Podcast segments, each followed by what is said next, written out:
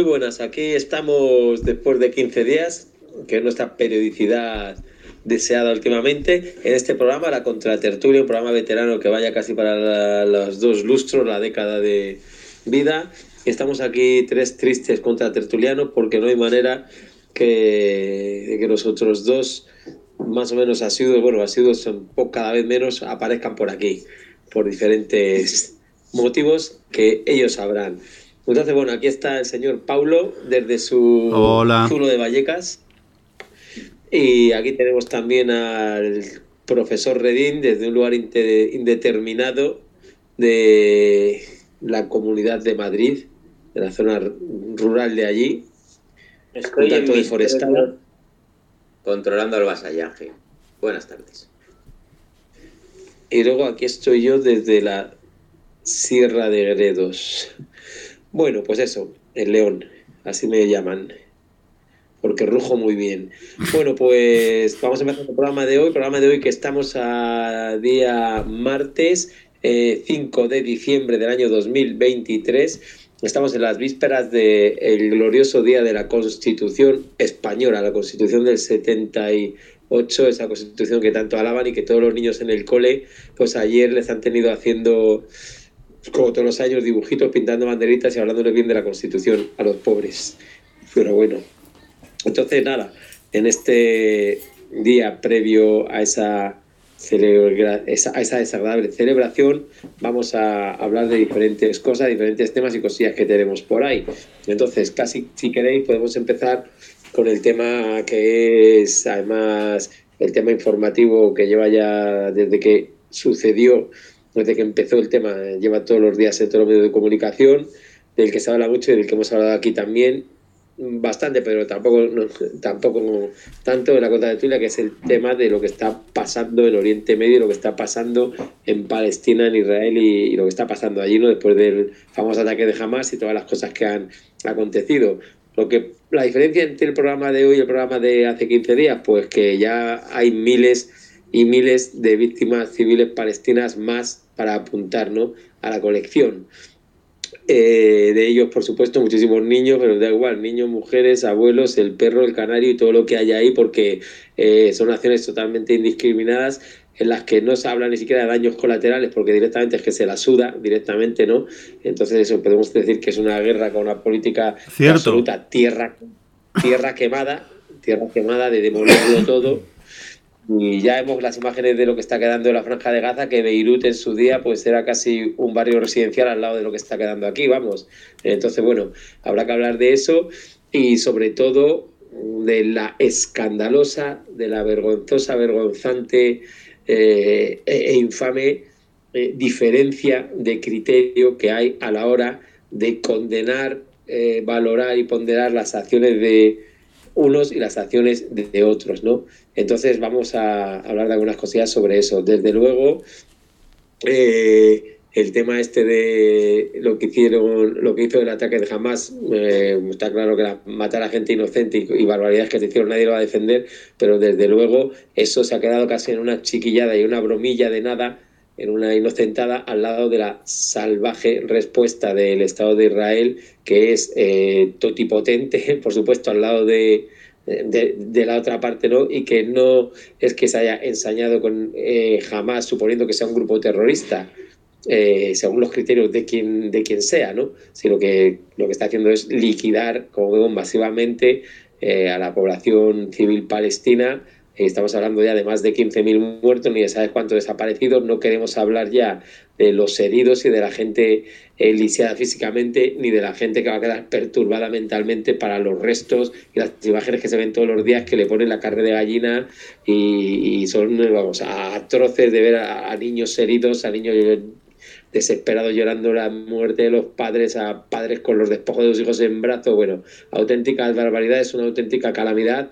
Eh, podemos decir que eso es un holocausto para los palestinos, y lo digo alto y claro, porque la palabra procede. Y pueden, porque además esta palabra, mira, si empezamos también a debatir de esto, eh, holocausto es una cosa que también sufrieron, sufrió la población judía, no de Israel porque no existía como Estado, desde luego en ese caso, sionista, ni tampoco los sionistas, sino la población judía en general. Y, bueno, ese holocausto parece ser que en compensación a eso que sufrió el pueblo judío desde luego salvajemente, eh, el sentimiento de culpa de algunos países europeos, en especial Alemania, que tuvo desde luego mucha responsabilidad en eso, pues ahora hay una discriminación positiva.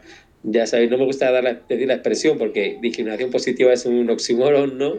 algo, una discriminación como puede ser positiva, pero bueno, hay discriminación positiva en este caso con el Estado de Israel, que realmente lo que tiene es carta blanca, que puede hacer lo que le venga en gana, cometer todos los tipos de, de tropelías, de abusos, de asesinatos, da igual, puede hacer lo que le dé la gana. O sea, si cualquier dirigente eh, del mundo hubiera hecho una milésima parte, y me quedo corto, de lo que ha hecho ahora en Netanyahu, lo que está haciendo el Estado de Israel, vamos, habría justificado 400 operaciones militares, Hombre, intervenciones si, y lo que le si, hubiera, todos, si hubiera hecho Putin eso, estuviera utilizando esas tácticas en, en Ucrania, eh, estaría Moscú invadido ya por, vamos, estaría la OTAN, ya, Rusia se llamaría nueva federación otanista a estas alturas, o sea... Bueno, eh, y, eso, ¿no? La discriminación positiva sobre todo, eh, por un lado, y por otro, pues está claro, estamos viendo eso un avanza que lo que quieren, bueno, ya han dicho claramente además que no va a quedar eso, por supuesto, jamás no va a quedar eh, nadie, parece además que como jamás es todo el mundo, no sé si habrá alguien de la franja de Gaza que Israel considere que no está vinculado con Hamas a raíz de lo que está haciendo. Pero dicen que, por supuesto, ningún, ninguna autoridad palestina va a quedar a cargo de, lo que quede en Gaza, que, va a ser una montaña de escombros y de gente, eh, de gente destruida, ¿no? Es lo que va a quedar allí, que no va a, ser, no va a dejar que se nadie. Eh, bueno, eh, esto es lo que es directamente, por supuesto, claramente se podrían, incluso términos que no le gustarán a ellos, pero es verdad que parece ser que ha decidido que Israel tiene que, su espacio vital tiene que extenderlo un poco, ¿no? Entonces, ya, ¿cómo, ¿cómo nos suena?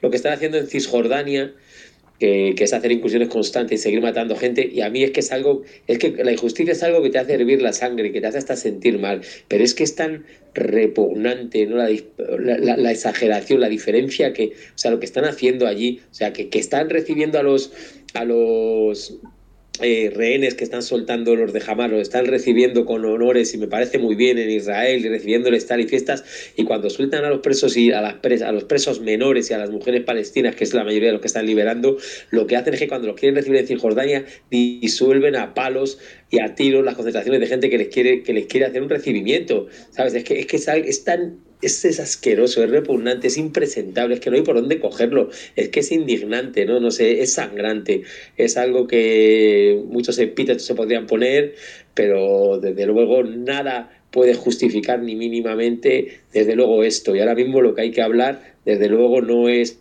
eh, a mí, para mí no es prioritario hablar contra jamás, porque creo que tiene una capacidad de acción bastante limitada y los daños que ha hecho Mira, eh, y aparte pues las cosas, porque es una organización que no rinde cuentas a nadie, pero desde luego hay que hablar del Estado de Israel, de, en lo que se está convirtiendo y que desde luego es un peligro, no ya para los palestinos, yo creo que va a ser un peligro de, yo creo que para todo el mundo prácticamente, ¿no? Y, no sé, no sé lo que puede salir de ahí, pero, pero esto parece no tener límite.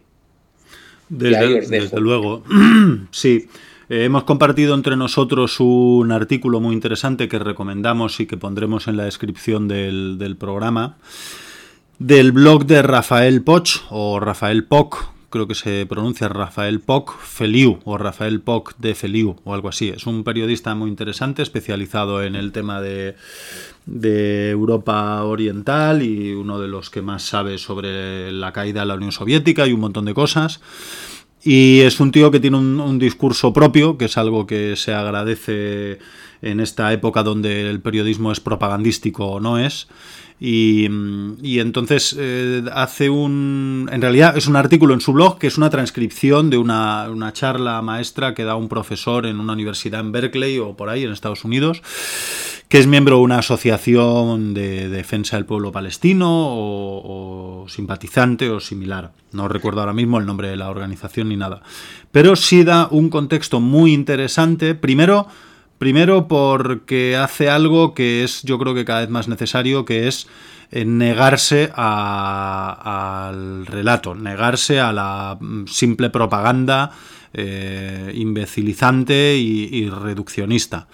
Y, defender las posturas de, única y exclusivamente desde la radicalidad del debate y del, del, discurso, no del relato, no de la fábula que te resume rápidamente, eh, pues los buenos son estos, los malos son los otros, ¿no? que es un poco en lo que muchas veces parece que está la mayoría de los opinadores o de los periodistas o como se les quiera llamar, sino que lo que defiende es una contextualización seria y, basada en hechos históricos y en datos fehacientes e indiscutibles. Y básicamente lo que plantea es una visión, yo creo que bastante acertada, de que el enfoque eh, en la cuestión palestina para tener una visión ecuánime o justa o cercana a la verdad no debe ser el enfoque del, terrorismo o de la lucha de un pueblo contra otro o de unas organizaciones, unos estados contra otros, sino desde lo que realmente es, que es una colonización. Eh, lo, que, lo que hay en, Palestina es lo que hizo Nelson Mandela en su momento. Intentar descolonizar cuando era considerado terrorista y la, no me acuerdo qué organización supranacional, creo que era Naciones Unidas, consideraba a su grupo eh, político y a su brazo armado una organización terrorista internacional, lo que estaba haciendo era luchar contra esa colonización. Y, la, y el sionismo, que también es un. El sionismo es para estudiarlo porque tiene. es un poco. tiene mucho de todo, tiene muchas vertientes. Pero algo que ya Ana Arendt eh, aclaró a mediados de, siglo y que parece que no ha acabado de calar, es que el sionismo colaboró con el nazismo. El sionismo no quería una integración del pueblo judío en el pueblo alemán ni en el Estado alemán. El sionismo eh, participó de manera activa en los desplazamientos porque, porque para el sionismo, como movimiento racista que es, la raza es, lo más importante y es lo fundamental, no la especie humana ni, el, ni la ideología, sino el hecho sanguíneo, el hecho eh, eh, ¿cómo se dice?, del ADN, vaya, genético, etcétera. Y, en sus planes estaba un estado propio, en un territorio propio, con su propio Levenbrau, o como se llame eso, ¿no?, de, la expansión territorial del, necesaria para el, para el espíritu del pueblo y toda esta mierda. Y, en realidad es que fueron colaboradores eh, las organizaciones sionistas del, del, régimen alemán en, tanto en Alemania como en, como en la República Checa como en Rumanía, como en, todos los territorios que fue conquistando el, nazismo en el, eh, durante, antes y durante la guerra. Entonces, bueno, eh, la verdad es que me parece que sí plantea un eje de, enfoque bastante cierto, ¿no? Y, y creo que encaja bastante con cómo están sucediendo los hechos, que es esta idea de el exterminio del nativo. Cuando un pueblo coloniza un territorio, eh, el pueblo colonizado va a tener que pelearlo. Va a tener que pelearlo porque lo estás exterminando como pueblo. Entonces el, gran afán del colonizador es siempre favorecer ese exterminio. O sea, es la existencia de un pueblo nativo en el lugar que él ahora se arroga exige el exterminio de ese pueblo para, para crear lo que desde el sionismo se considera el estado ideal, que es el estado de la pureza sanguínea, eh, racial, eh, judía, etc. Y, y, bueno, pues es muy interesante y es muy interesante también cómo se, em, se explica lo que era Palestina antes del 48, cómo en el 48 se firma por un lado el, el Tratado de los Derechos Humanos y por otro lado se le da a Israel la Carta Blanca para Vale, todos tenemos eh, que cumplir una serie de tratados de la Declaración Internacional de los Derechos Humanos Fantástica Divina de la Muerte, pero tú no. Tú tranquilo, querido, tú sigue a lo tuyo, que para ti tenemos otras normas, ¿no? Que no deja de ser un poco lo que hace la política permanentemente, ¿no? Que es siempre inventarse unas normas para tener las excepciones que le permitan mantenerse en el, en el poder. Al fin y al cabo, eso es. Creo, creo que es común a todo movimiento político entendido político como parlamentario ideológico. Adelante, Redín, creo que estabas intentando meter baza. No, no, estabas esteando.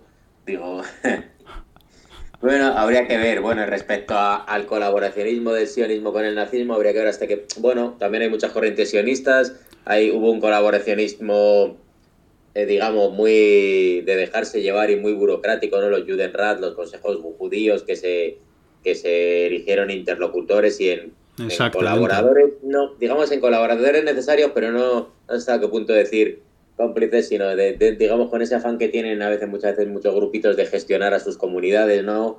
Por, por costumbre, por tradición, por, por deje ya y hubo. Y respecto con el sionismo, pues también. Recordemos también que originalmente el nazismo no era no buscaba la solución final. Esto es una cosa sobrevenida que se produce en el año 41, ¿no?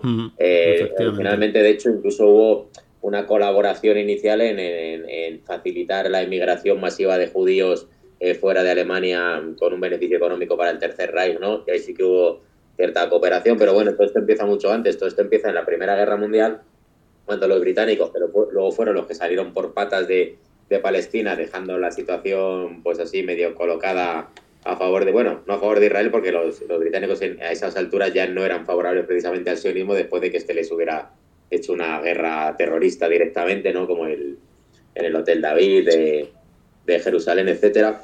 Pero como en la Primera Guerra Mundial, pues en, por un lado, en, colabora, en, digamos, en premio a la colaboración de, del judaísmo internacional con, con la causa aliada, y con la conquista de Jerusalén por los británicos, ¿no? En el contexto este de la guerra con los otomanos, los de Arabia, el nacionalismo árabe y todos estos rollos que mucha gente conocerá, pues se hizo la llamada Declaración Balfour sobre el, hogar, el hogar judío en Palestina, el hogar nacional, que fue el, inicio de permitir o de facilitar una inmigración masiva y un asentamiento eh, de, los, de los judíos allí, que ya se había producido desde finales del 19, ¿no? con el surgimiento del sionismo como movimiento político, pero que había sido pues bueno, más pausada y los otomanos pues tampoco lo vieron muy por, no estaban muy por la labor, pues porque tenían que se les agitar el avispero del nacionalismo árabe, que era algo que no les interesaba, como obviamente luego se vio.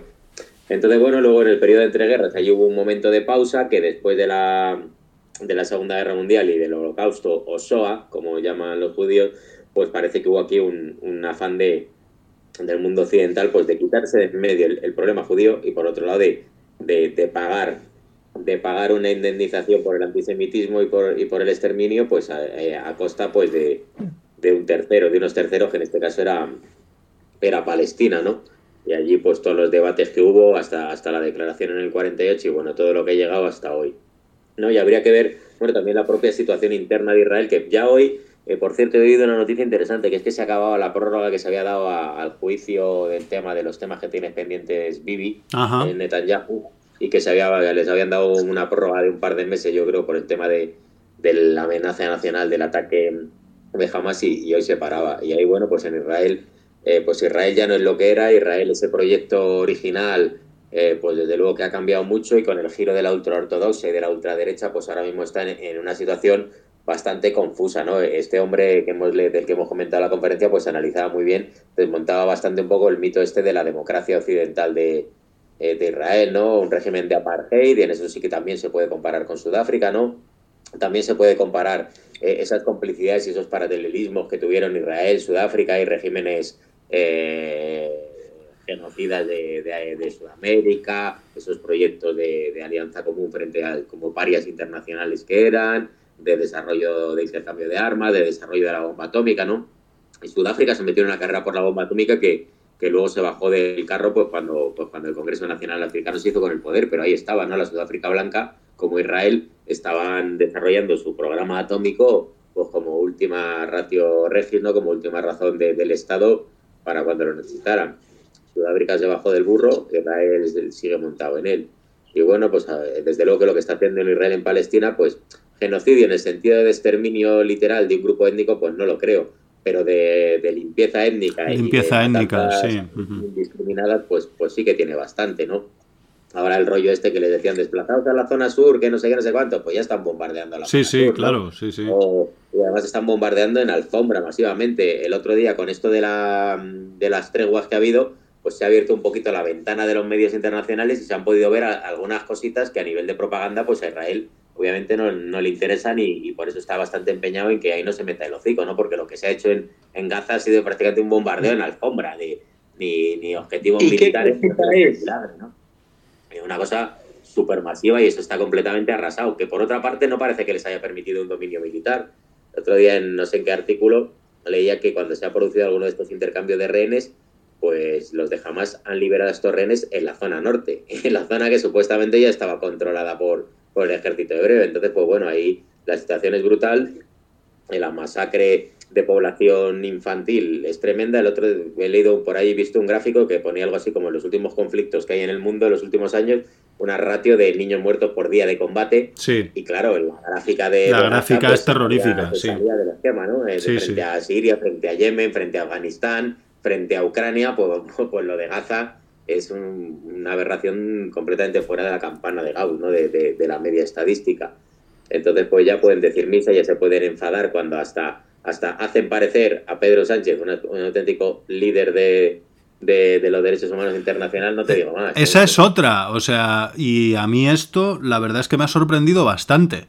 la posición que de repente el único país crítico, también es verdad que ahora mismo en Europa los gobiernos mayoritariamente y sobre todo los nuevos giros políticos van mucho más a la extrema derecha que a, que a otro tipo de posición de eh, socialista o, social burguesa o chamaye X, vaya, del PSOE, vaya, o progresista. Pero sí es cierto, llama la atención que ahora de repente tengamos a, Pedro Sánchez siendo la China en el zapato de Netanyahu y del régimen israelí y, a Borrell eh, provocando que, los representantes judíos se levanten de la conferencia de las Naciones Unidas y se retiren porque habla de, matanzas. Eh, que hay que decirlo, es así, es, es cierto son matanzas, no se puede hablar de una operación militar quirúrgica ni nada. Y lo que comentaba León es, es, cierto, yo no había caído en ese detalle, pero no hemos oído hablar ni una sola vez de, daños colaterales. O sea, ya directamente se considera, y esto es parte de, que va un poco en la línea del artículo que, hemos comentado y de esa posición, de que aquí lo que subyace es un profundo y absoluto racismo y un proyecto político racial, político étnico que no va de, de, una sociedad más justa ni más injusta, sino de una raza elegida frente a otras razas impuras. Y por eso no se habla de daños colaterales, ¿no? Porque es que directamente ya se considera que todo bebé, todo anciano, toda, todo adolescente o todo, todo palestino es de una manera o de otra eh, jamás. Y es de una manera o de otra un terrorista, ¿no? Mm, y es, eso es lo que se está manifestando. Lo, que, lo que estaba diciendo antes, eh, que es que hay que ver esto como una lucha de descolonización. Y por eso hay que juzgarlo así. Entonces, claro, toda la lucha de descolonización, por supuesto, son luchas, son guerras, eh, muere gente y se hacen barbaridades, ¿no? Eh, pero eso no se no sé, con, con Palestina, con los palestinos o las organizaciones palestinas como jamás no se comprende, ¿no? Que a la desesperada hagan barbaridades como la han hecho, pero vamos, que es que estos otros, realmente lo que ha hecho jamás comparado con lo que hace Israel, a mí me parece que eh, son unas monjitas de clausura, casi, ¿sabes? Bueno, eh, otra cosa, por ejemplo, eh, yo creo que realmente pensando en esto, ¿no?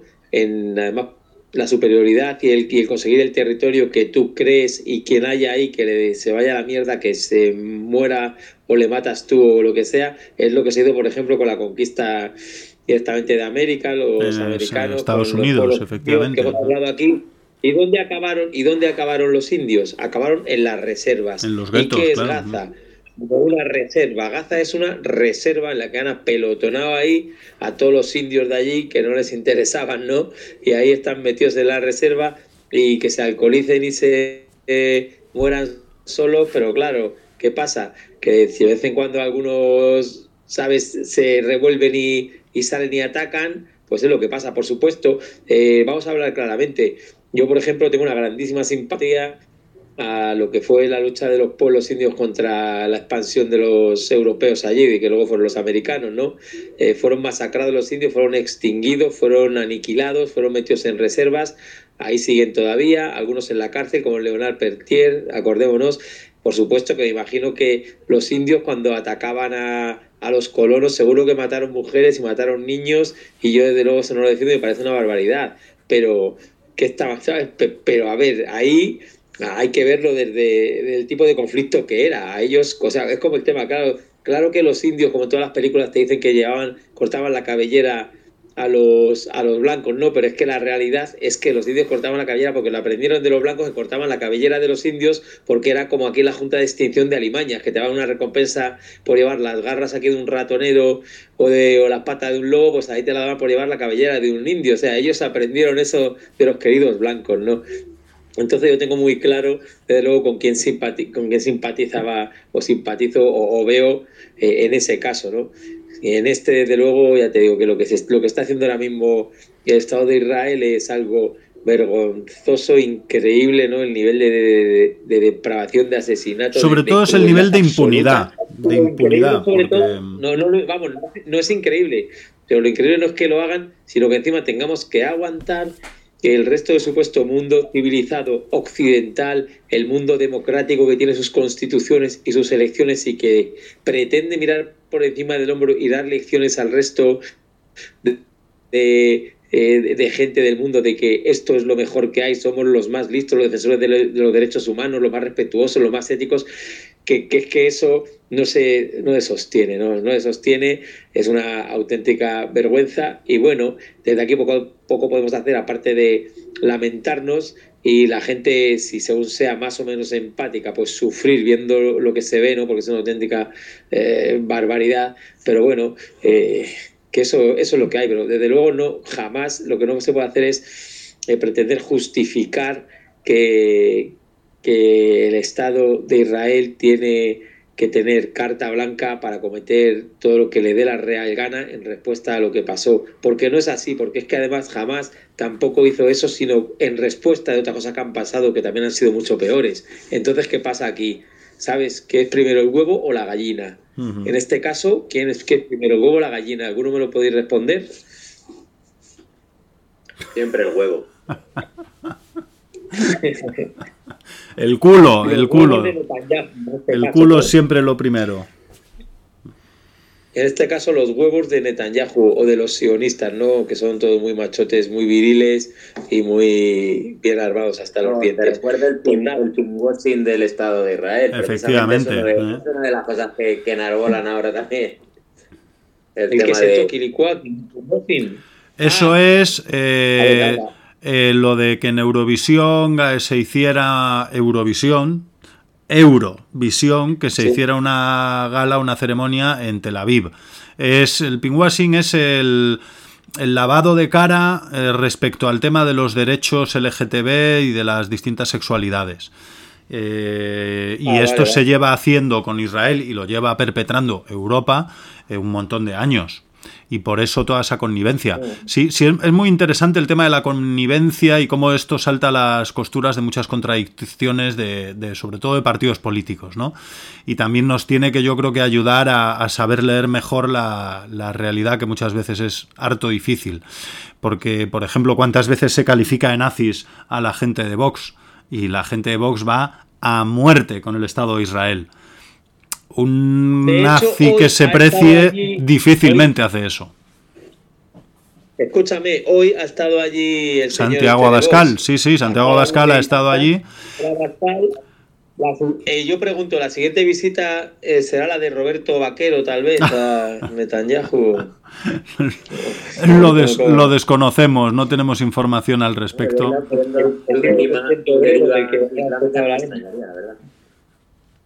Por eso digo, una cosa, yo lo que sí que, vamos, quiero, a ver, yo quiero decir una cosa. Desde luego, eh, ¿qué se puede sacar de aquí? Aparte de desolación, eh, desolación, ¿no? Porque desolación absoluta y desde luego la convicción de que este mundo de mierda no va a ningún sitio y que con esta gentuza asquerosa y repugnante, eh, que no sé cómo, pero bueno, ¿qué, es eso? Es son asesinos en masa. O sea, y es que el tema es que dicen que Israel es una democracia y lo están diciendo ellos, ¿no? Eh, Estados Unidos, todos los países europeos, Israel es una democracia. Pues eso, para nosotros, desde luego, que somos enemigos de estas democracias eh, que son una auténtica eh, farsa, ¿no? Y que son unos nidos de, criminales, como lo estamos viendo, y de explotadores.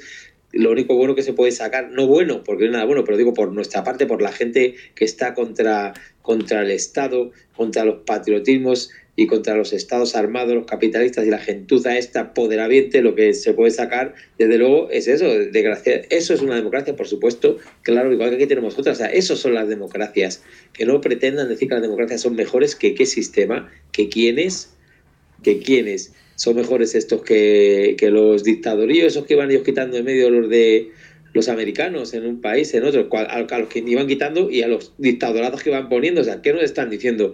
Es mentira. Entonces, que en términos de esto de democracia, que si libertad, que están mierdas, pues ya vemos que se llena la boca con libertad, ¿no? Claro, estamos viendo que se llena. Los que gritan eh, ahí delante de la sede del PSOE, que esos son otros liberticidas, pero los que les gritan, que lo son más aún, también hablan de libertad. El mierda este cabrón en Argentina, todo el rato se le llena la boca de libertad que no le cabe ya.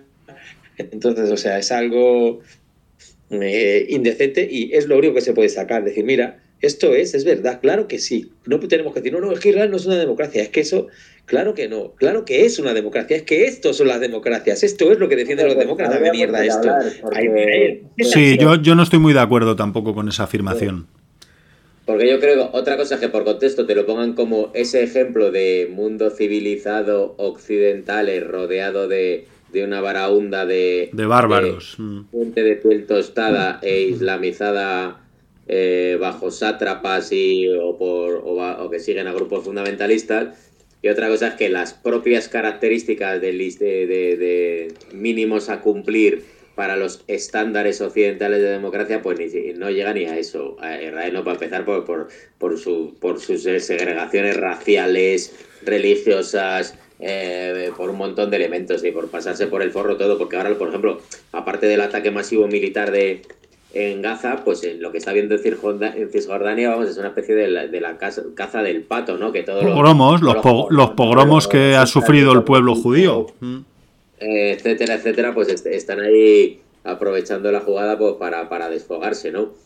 Entonces, pero bueno, lo que pasa es que eso, nos venden un Eurovisión, nos venden un Tel Aviv con bonitas playas donde puedes salir de noche a bailar y donde puedes expresar tu amor, eh, aunque sea de diferentes orientaciones, cosa que claro, eso unos kilómetros más allá en, pues en, en otros lugares no se podría hacer, que tampoco importa demasiado, ¿no? Porque luego mandas ahí la Eurocopa y los mundiales y esas cosas, pero bueno, eh, eso, es, eso es lo que nos venden con, con respecto a Israel y bueno, pues claro, también pues bueno, no deja de ver pues unas afinidades culturales e históricas eh, con, con, el pueblo de Israel, pues, pues también bastante intensas y, y, bueno, y claro, y también pues durante mucho tiempo pues han estado viviendo pues de, ese, de ese rédito del, del sentimiento de culpa y de, de, esa, de, esa deuda moral e histórica con, con lo que pasó en Europa, que no es solo el holocausto, que es el antisemitismo durante, durante mil años, ¿no? Antes, antes del holocausto, que eso, que eso es otra cosa.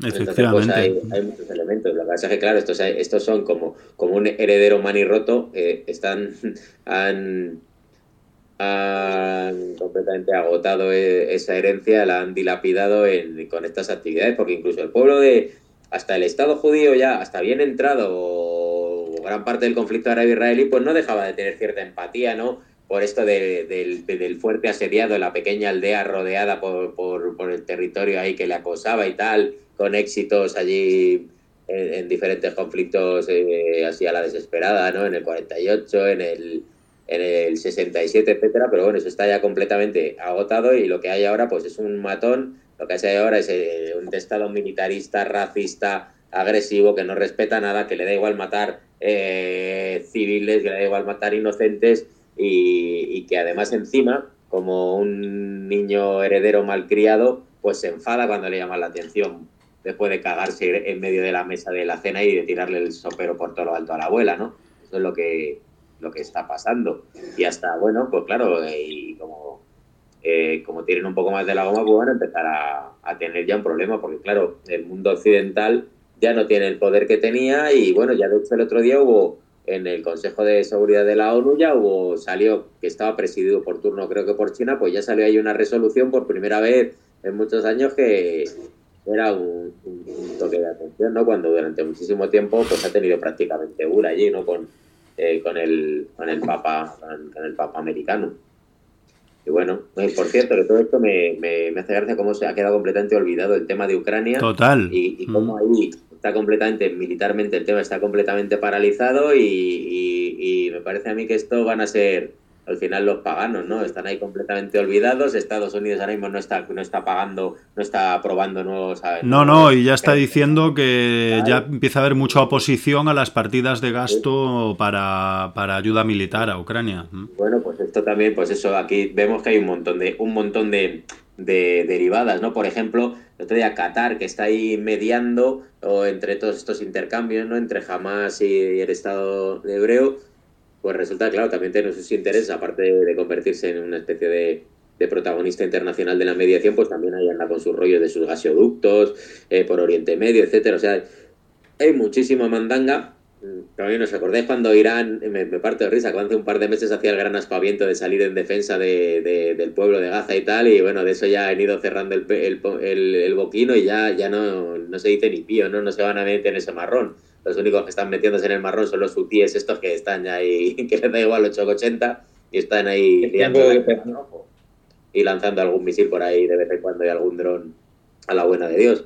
Pero bueno, la, situación es jodida, lo que, lo que está pasando en Gaza no tiene nombre y claro, además es que no, no parece que habrá que ver cómo, cómo sale todo esto, dejándoles de nuevo encerrados ahí, pero ya con las infraestructuras completamente arrasadas o vete tú a saber lo, que puede derivarse de esto, ¿no? Sí, porque además eh, los planes son de dominación militar y civil israelí, o sea, los planes que ellos tienen es que ninguna autoridad o organización estatal o paraestatal palestina eh, se haga a cargo de la, de la gestión y la administración de, de, los recursos y de las poblaciones, sino que ya sea directamente, eh, si hasta ahora ya controlaban el agua, el gas o los alimentos o suministros o insumos que llegaban por vía eh, terrestre o marítima, ahora ya quieren controlarlo desde dentro, la propia distribución o, el, abrir o cerrar el grifo, ya no desde fuera del perímetro, sino desde dentro del propio territorio. Ese parece que es el plan. También es eh, verdad que, pues bueno, pues estas cosas se sabe como todo, ¿no? Cómo empieza, pero no cómo terminan.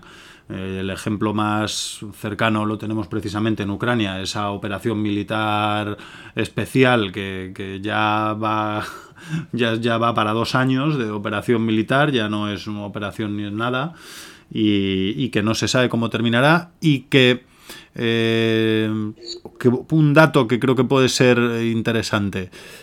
Eh, a ver qué pasa con Zelensky, porque a mí me genera mucha curiosidad, porque todos los que han sido bueno, todos no lo sé, pero es que no puedo eh, parar de pensar en Gaddafi, ¿no? Ese que fue primero gran enemigo, luego súper gran aliado de Occidente, de Estados Unidos, y cómo en el último momento, cuando, la, cuando les dejó de ser útil, eh, directamente se lo, se lo cepillaron.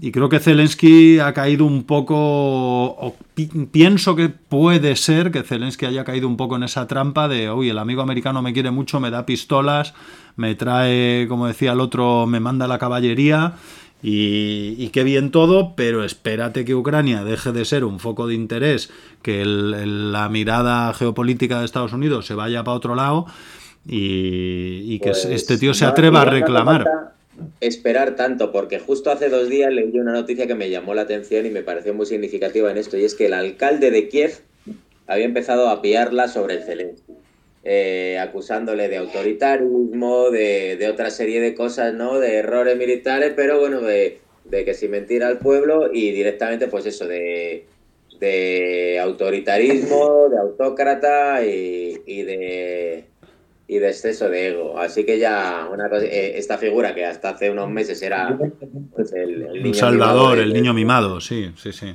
Pues, pues, ya, ya le han sacado un poquito de mierda. Y por cierto, no quería que se nos pase el día sin hablar de la muerte de uno de nuestros personajes más idolatrados y favoritos que ha llegado a los 100 años y era Henry Kissinger, ¿no? El secretario de Estado, por cierto, de origen judío, eh, que no nos que, que bueno, pues que tiene que, pues el tío ha, durado 100 añazos y que en los últimos, vamos, que durante los años 70, pues es uno de los personajes más nefastos, ¿no? De, la historia eh, contemporánea. Eh, está metido como mente fría pensante de, la política exterior norteamericana, pues en todos los enredos, en todos los golpes de Estado, operaciones Cóndor, golpe de eh, Argentina, sobre todo en el, en el golpe de Chile, pero además, pues bueno, es el, verdadero cabeza pensante de, toda la campaña masiva de bombardeos de Nixon de Estados Unidos sobre Camboya, que bueno, que aparte de matar cientos de miles de, campesinos camboyanos, pues produjo un desequilibrio tal en, en, la política de Camboya pues que permitió el triunfo de los gemeres. A eso, eso iba a decir yo, sí, eso fue el, el, pie, el principio del, del, éxito de los gemeres rojos de Pol Pot.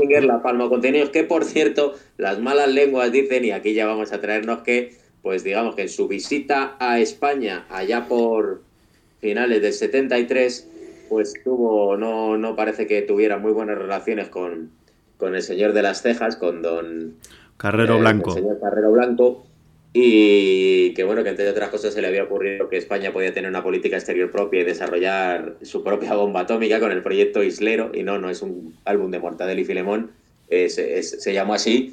Y, eh, aunque Franco no lo veía muy claro, pues el señor Carrero Blanco por ahí lanzó, haciendo, quisiendo seguir un poquito los pasos de De Gaulle ¿no? y de la posición francesa de autonomía estratégica, y entre eso y el desencuentro que tuvo con, con Kissinger en, su visitilla, pues igual por ahí algo hay que ver respecto a, las ciertas facilidades o ciertas posible colusión entre los intereses de Estados Unidos y la CIA y los señores de, de la calle Claudio Coello, también conocidos como desatrancos Pachi. En, sus andanzas. Entonces, pues, pues no deja de, estar aquí todo, todo mezclado. Y bueno, pues este señor Kissinger pues se nos ha ido al otro mundo sin probar pipas Facundo, pero sin el más mínimo problema de ningún tipo porque se le haya pedido responsabilidades por, por las mil y una tropelías eh, que ha protagonizado. He dicho. Sí, sí, totalmente Totalmente de acuerdo. Y bueno, sobre lo de Camboya, las, los datos eran escalofriantes. Yo eh, no lo recuerdo ahora, leí hace años un libro sobre el, auge y la caída de los gemeres rojos. Y el, el, tema era como que en Camboya cayeron más bombas que en toneladas de explosivos que en toda la Segunda Guerra Mundial en todo el mundo, incluyendo China, Japón, Europa. ¿Cómo? ¿Perdona? Yo creo que más que en el propio Vietnam. Porque lo que en teoría se bombardeaba en Camboya era una ruta eh, lateral que de la famosa ruta, ruta Ho Chi Minh en la que el Vietnam del Norte suministraba eh, al Vietcong en Vietnam del Sur y como había sido muy, muy intervenida en la zona de Vietnam, pues eh, lo abrieron pasando por territorio camboyano y allí la solución de los norteamericanos no fue otra que al irón al irón bombardeos en alfombra campeón y bueno, pues la que liaron parda, pues debilitó la monarquía camboyana, el régimen de Lon Nol, eh, se cargó pues así tranquilamente como un cuarto de millón de, civiles camboyanos que ni siquiera estaban en guerra con ellos, simplemente pues porque tenían el mal gusto de vivir por donde pasaban esos, esos caminos de, Vietnam del Norte y del Vietcong. Y claro, y desequilibró de tal manera la cosa que permitió que los chalaos de los gemeres rojos pues, pues se hicieran con, con el poder. Otra cosita, apuntar a, al debe de nuestros amigos americanos.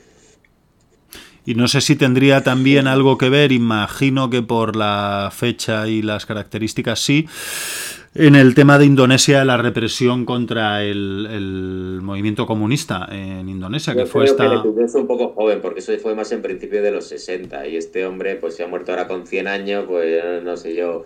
Eh, pues eso, en los principios, bueno, pues igual por ahí andaba, lo que no, no, no, lo sé, no lo sé. un puesto de, de tanto poder todavía, pero bueno, tampoco ni, ni, ni, desmiento ni confirmo.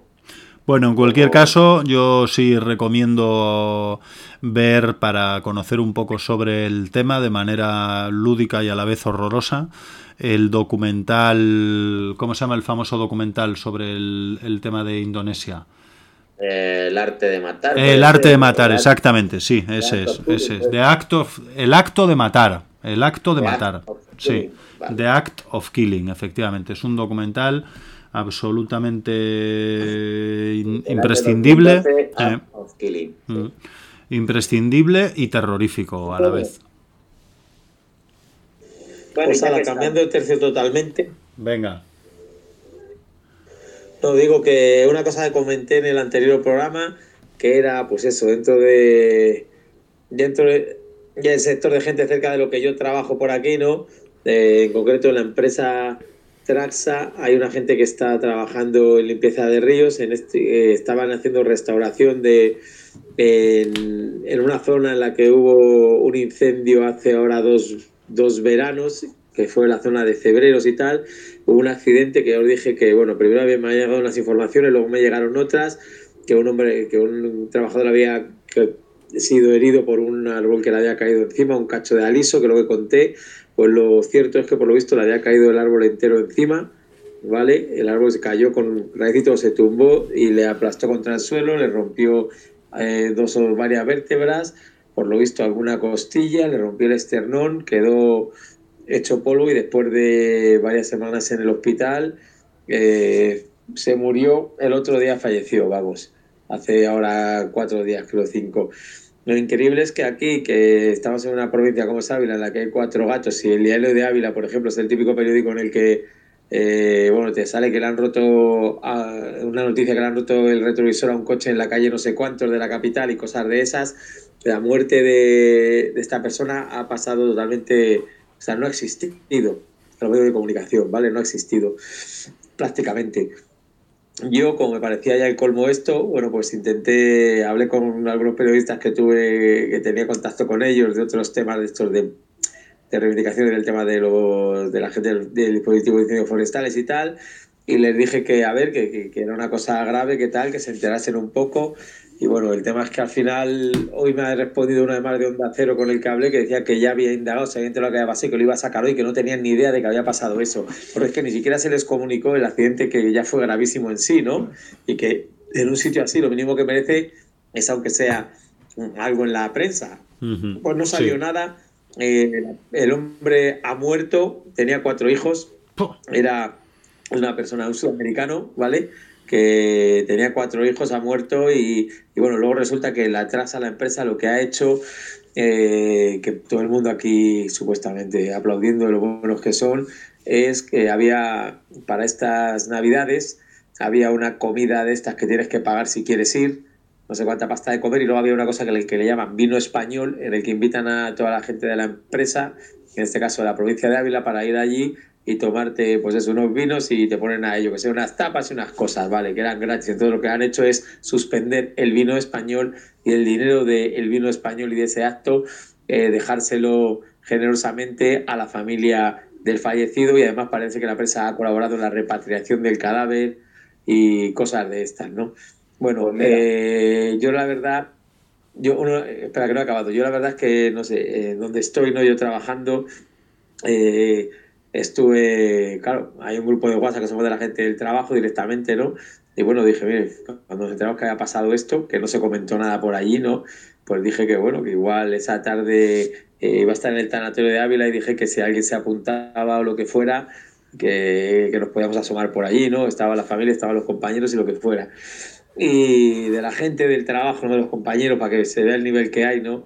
Y no estés hablando de gente de, demasiado joven ni nada pues eso, diciéndome, uno de lo que dijeron fue que, que, pero si no le conoces de nada, eso fue lo que me dijeron, ¿no? Pero si no le conoces de nada.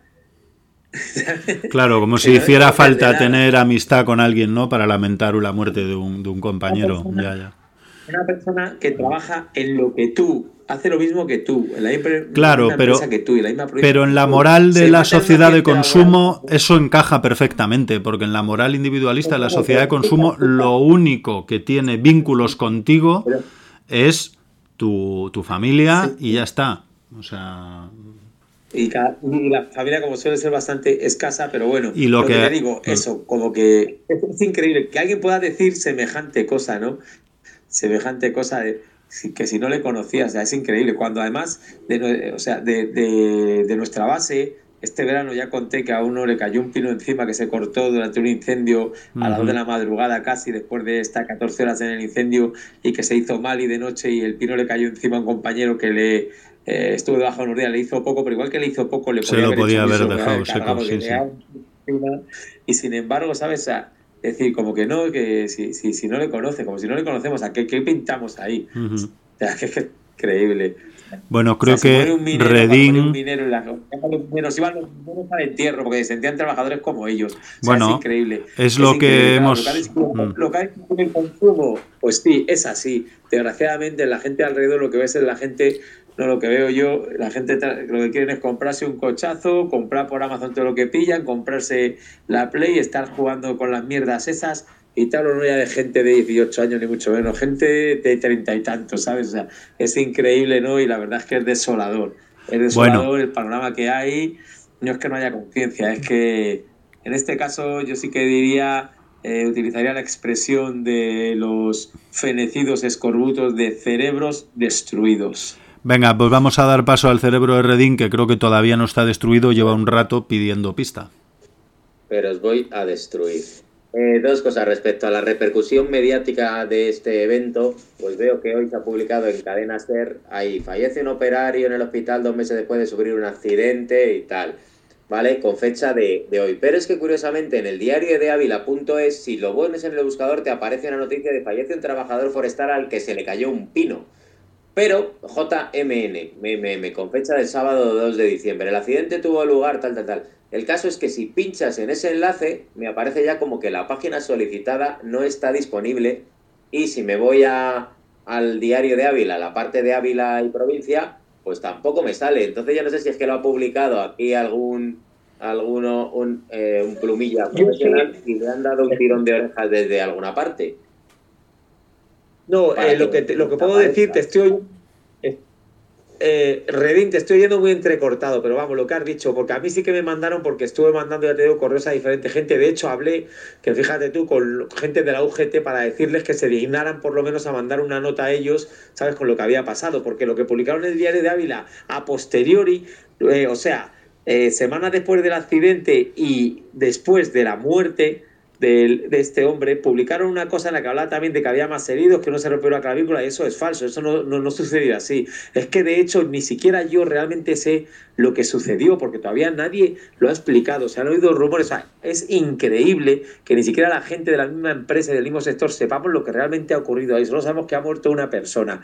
Y parece que lo quieren zanjar diciendo, ah, y luego, claro, entre los mensajes de como de grupos y de gente de la empresa, como, oh, esta empresa, que la gente, como ha respondido todo el mundo, lo siento mucho, lo siento mucho, y el vino español va a ir para la familia. Y aquí está, somos todos cojonudos. Es increíble, o sea, es algo increíble. Y de hecho es que yo no sé lo que. Hoy, ya te digo, un periodista con el que hablé de Onda Cero me ha escrito esta mañana, que lo he leído tarde, y me ha dicho que a la una y, a la una y media iba a salir en Onda Cero, que ha estado indagando y va a salir información sobre el tema, ¿no? Y me agradecía que se hubiera informado, que le hubiera, que, le hubiera informado y tal. No lo he podido oír, pero la información que salió en el diario de Ávila era totalmente inexacta. Ni era un pino, ni había más heridos, ni nada. Entonces yo realmente no sé eh, lo que ha sucedido, solo sé que ha habido un accidente en el que ha muerto eh, una persona, un compañero ha sido aquí en Ávila y que de hecho no ha salido en la prensa ni el gravísimo accidente ni la muerte hasta después y encima ha salido pues, pues más reflejado cuando aquí cualquier eh, ridicule, nimiedad y gilipollez, hablemos claramente, es noticia y lo sacan en cualquier sitio y me parece que es escandaloso. Lo mínimo es no esconderlo porque se ha escondido, es la realidad y que nadie lo niegue porque ha sido así. Pues lamentamos mucho, desde luego, la muerte del compañero y la de tantos currantes que se quedan en el tajo por, por lo que hablamos un poco en el otro programa, ¿no? Pues porque en la, anterior edición la cuestión de la protección y las eh, precauciones laborales eh, son costosas, dan no, retrasan el beneficio, con lo cual no es algo que se que, que te vayan a regalar. Por cierto, por cierto, ¿visteis eh, la noticia que, que mandé al grupo que tenemos sobre los accidentes laborales en el mundo, ¿no? Y, o sea, sobre la muerte por siniestralidad laboral y decían que un montón de muertes son atribuibles a jornadas de trabajo eh, superiores a, ciertas horas al, mes, ¿no? O sea, que la gente mm. que trabaja muchas horas, horas de más, desde luego más de 40 horas a la semana, es la gente que sufre eh, más accidentes y más accidentes mortales. Visteis la noticia, ¿verdad? Que os la envié. Y bueno, las cifras eran morrocotudas. Y bien infladas. Sí, sí, el trabajo mueve muchas cosas y también los cementerios. Bueno, pues, pues eso quería comentar. Y no sé, ¿eso, ¿eso qué quiere decir? ¿Que quedan cinco minutos? Efectivamente, ese, ese gesto que hago con la manita exhibiendo cinco deditos significa que quedan cinco minutos. Creo que llevamos tres años, cuatro haciéndolo. Está bien, veo que vas aprendiendo. Pero es que parecía que estaban dando palas. Eh, bueno, pues yo quiero salir por la tangente, volviendo al tema internacional, pero también un poquito del uso que se hace de, por parte de, de los estados y de los regímenes del nacionalismo y también de muchas veces de las luchas de colonizadores, estas vainas que se llaman ahora. Y es el referéndum que ha organizado el Estado Bolivariano de Venezuela eh, sobre la reclamación del Esequibo. El Esequibo, eh, bueno, ha hecho un referéndum y que ha salido, claro, a favor completamente eh, masivo la victoria y que no deja de ser más que una distracción de esta chauvinista. El Esequibo es una región que en tiempos de, de, los virreinatos pues, estaba en la zona fronteriza que pertenecía a lo que actualmente es Venezuela y que aprovechando por la fragmentación la, de la Gran Colombia y el dominio inglés en la zona, pues se anexionó a la entonces colonia británica de, de la Guyana, ¿no? Y bueno, pues resulta que, claro, eso siempre, si buscáis ahí en mapas de la ONU de conflicto, pues sobre el Esequibo, pues aparece, lo que pasa es que era una cosa completamente latente y que las últimas veces que había habido allí roces al respecto debió ser a finales del siglo XIX, cuando Inglaterra todavía gobernaba los mares, ¿no? Rule Britannia, Britannia Rule the Ways. Y bueno, pues ahora eh, en este cotarro, pues, pues el señor Maduro ha convocado un referéndum en buena parte pues como para reivindicar la venezolidad, venezolaneidad de de esa región, que es una región bastante amplia, selvática, de frontera entre Guayana y Venezuela, pero que, o oh, interés de los intereses, pues tiene también una zona económica exclusiva en el mar, que da casualidad que es donde hay unos aparentemente muy potentes yacimientos eh, petrolíferos, ¿no? Y entonces, pues ahora, pues eso, se ha vuelto, se ha convocado un referéndum eh, por parte del régimen eh, venezolano y sobre que es un territorio que, es un territorio bastante grande, son unos 150.000 kilómetros cuadrados, que no estamos hablando de, una pequeña eh, cosilla sin importancia, ¿vale? Que lo que te digo, yo creo que desde 1900 o 1890 y pico la cosa estaba más o menos, más o menos calmada, pero han debido eh, reagitarse a nivel de corte penal internacional y ahora mismo está eh, siendo un, he visto ya por ahí saltando en redes y tal, pues eh, agitación nacionalista tanto de Guyana como de Venezuela, ¿no? Aparte de maniobra de distracción, imagino, para consumo interno del régimen de Maduro. Y bueno, y por otro lado, pues hay el tema de, del petróleo que a día de hoy, pues desde luego que no creo que sea baladí. Pues simplemente pues comentar esto que tampoco lo he visto mucho en los medios principales que se haya meneado y que tiene bastante de estas cosas que vemos ahora, ¿no? De geopolítica, de nacionalismo, de descolonización, de petróleo, etc, etc, etc. Totalmente. Yo tampoco, yo no lo había oído la noticia. Ah, dale, León. Eh, eh, ya que hablamos de mares, eh, imágenes como la que se han visto esta semana de obligando a saltar a inmigrantes de una patera que se ahogaron varios a pocos metros de la playa, ¿no? Eso es lo que es el eso es lo que hace la inmigración y, recordar, ya que hablamos de mares, que por ejemplo los cayucos que están llegando eh, a Canarias, muchos de los negros vienen de países de África, de la costa de África, de Senegal y países en los que desde luego no hay futuro, hay represión política y en lo que por ejemplo sus bancos, sus zonas pesqueras han sido arrendadas a la flota europea, que es la que llega allí y pesca y los pescadores de allí han visto su, modo de vida. Sí, eh, los pescadores y los pueblos enteros. por mm. fuera, son parte de. Claro, me refiero, y son parte de los que la gente tiene que largar de allí porque allí no hay manera de ganarse la vida, entre otras cosas, porque eh, los dirigentes de ese país o lo que sea han llegado a un acuerdo con la Comunidad Europea para que les den millones, que me imagino que se lo pasarán bien con ellos, y vender pues todo, todos los kilómetros eh, esos de, costa de plataforma para que pesquen ahí los, bueno, europeos. Te tengo que cortar, León, porque nos quedamos sin tiempo. Solo quiero hacer una última y brevísima puntualización. La prensa española habla de ese, ese acontecimiento que tú has dicho de los eh, negreros que están haciendo lo que llaman las mafias de la migración, que echan a la gente a punta de pistola para que salte al mar. La Guardia Civil Española, bajo la eh, orden y mando de Arsenio Fernández de Mesa, más conocido como Cuco Fernández de Mesa, disparó pelotas de goma a hombres desarmados que van nadando hacia la costa y la prensa española nunca los trató de criminales. Solo quiero comentar esto y con esto dejamos ya la contratertulia. Hasta la próxima edición. Salud.